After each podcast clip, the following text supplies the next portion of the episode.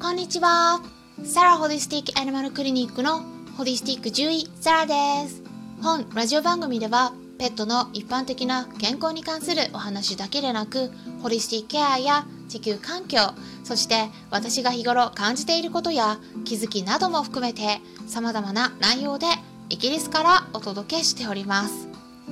さてですね、明日は11月29日、ヒマラヤ祭りの日ですね。はい。そうですよ。ね。今回で第3回目となるんですけれども、ヒマラヤのラジオ配信の中では、結構私も他のパーソナリティの方々と交流させてもらっているんですね。で、どもり先生こと周平さんとおっしゃる方が中心になってみんなで同じテーマで同じ日の同じ時間に配信をするという企画になっています。でテーマはちょっとね皆さんには内緒になりますので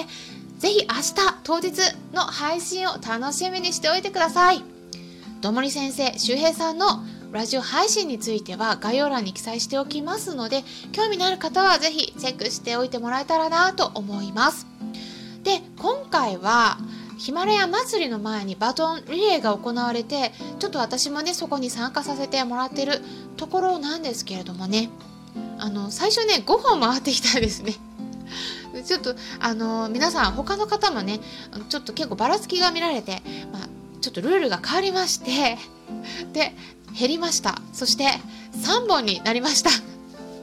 ということでねあの1本はもうすでに、えー、プロ中国人のタンシンさんという方から約3日前くらいにね、うん、渡されたものでテーマが我が家の人気料理ということでお話しさせてもらったところなんですけれども今回また別のバトンが回ってきております。はい。で最後のバトンになるんですね。はい。バトンをくださった方はゆうへいさんとおっしゃる方でラジオ名が英文字で You Country Life 双子の姉妹と末っ子長男の田舎暮らしになります。ゆへさんとあかねさんそしてお子さんたちの5人家族の田舎暮らしに関するお話が聞けるんですね。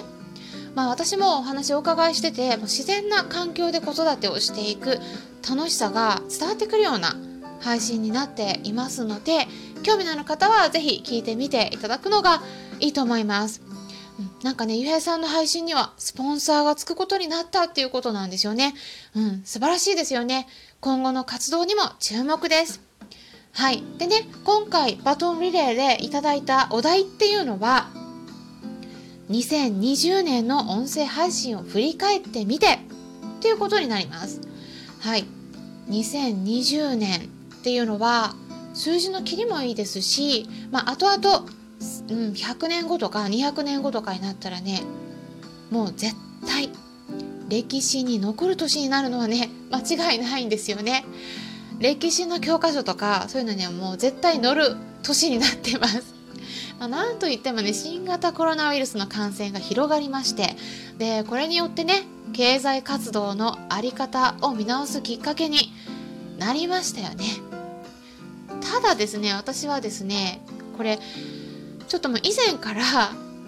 あのこういったねインターネットのつながりとかね。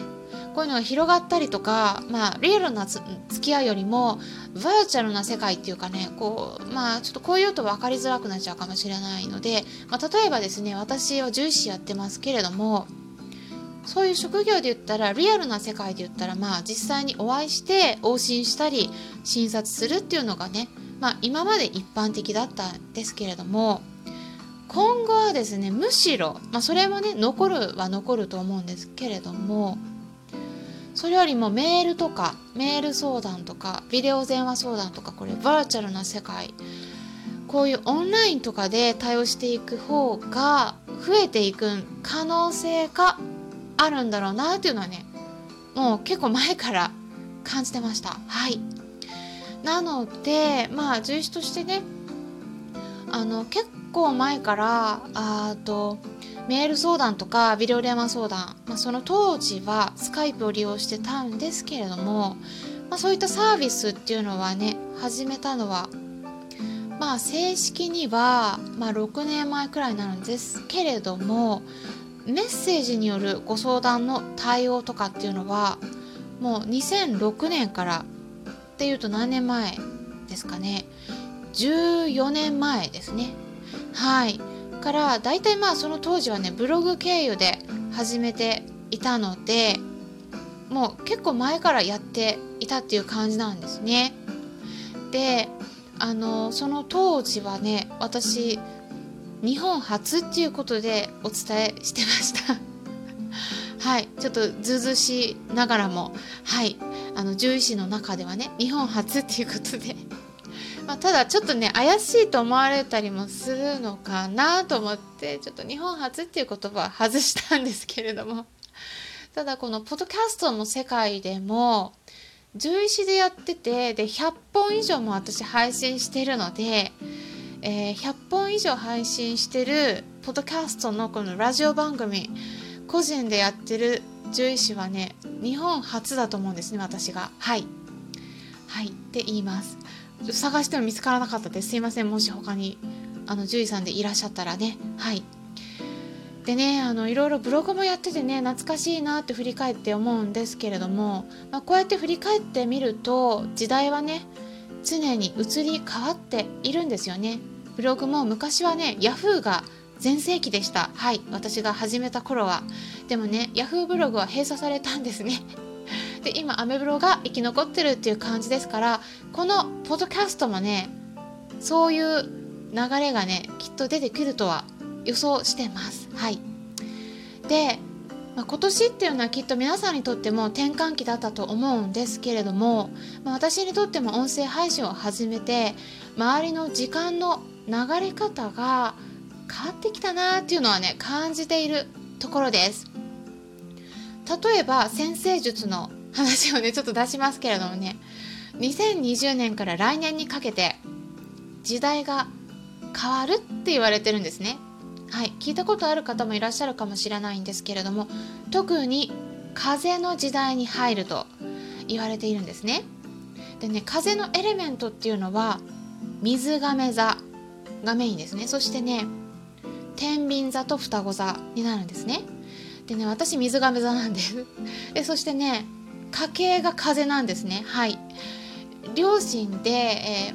ー、母親が双子座。そしてね父親が天秤座なんでもろに風なんですようち。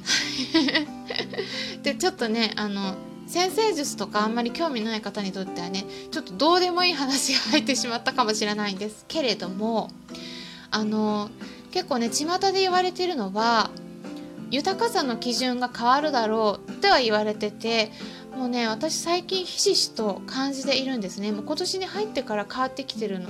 流れが変わってるのは感じています。で私は獣医師なんで結構ね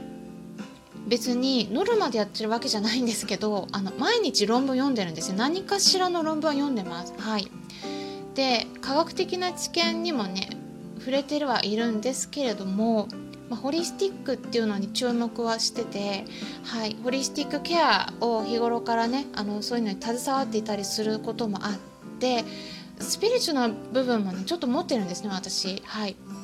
でこの配信を初めて聞いた方はちょっと私のこと変な人だって思ってしまうかもしれないんですけれどもね、まあ、そんな感じでちょっと両方の面側面を私は持っててであのスピリチュアルの方で言うとちょっと豊かさの基準が変わってきてで具体的に言いますとねお金が一番大事っていう価値観から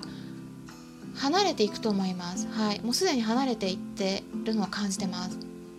どうなるかっていうと心とか精神面のつながりこちらの方が重視されていくと思うんですね。まあそれだからこそこういった SNS の世界ではエンタメ系とかがきっと伸びていくだろうしビジネス系はちょっとねあの何かオリジナルなものとか特化したものとか入れていかないとちょっと厳しくなってくるだろうなって感じているところです。多分ねもうすでにインフルエンサーの方々は感づいてるとは思います。はい。でも私がねこうやって音声配信続けてるのももちろんいつかあの有料有料のコンテンツを入れて収益化するっていうのは考えてはいるんですけれどもそれがゴールではないんですね。それでお金を得て、まあ、自分のために何か使うんではなくてそこから何かねこうちょっとあのやりたいやり遂げたいことがあってちょそちらに回したいんですねそういう感じですねはい。うん、でそういった形で今年もあと1ヶ月で終わりますけれども今年始めた音声配信まあ、こういったラジオ番組を通じて皆さんに情報をお届けする形でこうつながっていける機会を得られたっていうのはすごくラッキーなことだなって思っています。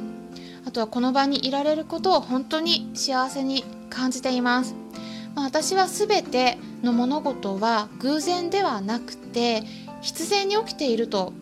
考える人間なんですね。なので他のパーソナリティさんたちとの一つ一つの出会いも大切にしていきたいですし音声配信という同じことを一緒に楽しんでいける仲間がいるっていうのは本当に心強いものですよね。そして私がこの場にいることができるようになったのもきっと何か意味があるんだろうなと感じているところですしこれからも成長して皆さんに楽しんでもらってそして勉強にもなるような情報をお届けしていきたいなと考えているところです。今回は2020年の音声配信を振り返ってみてっていうテーマでちょっと今後の展望とかもね含めてお話ししていきました。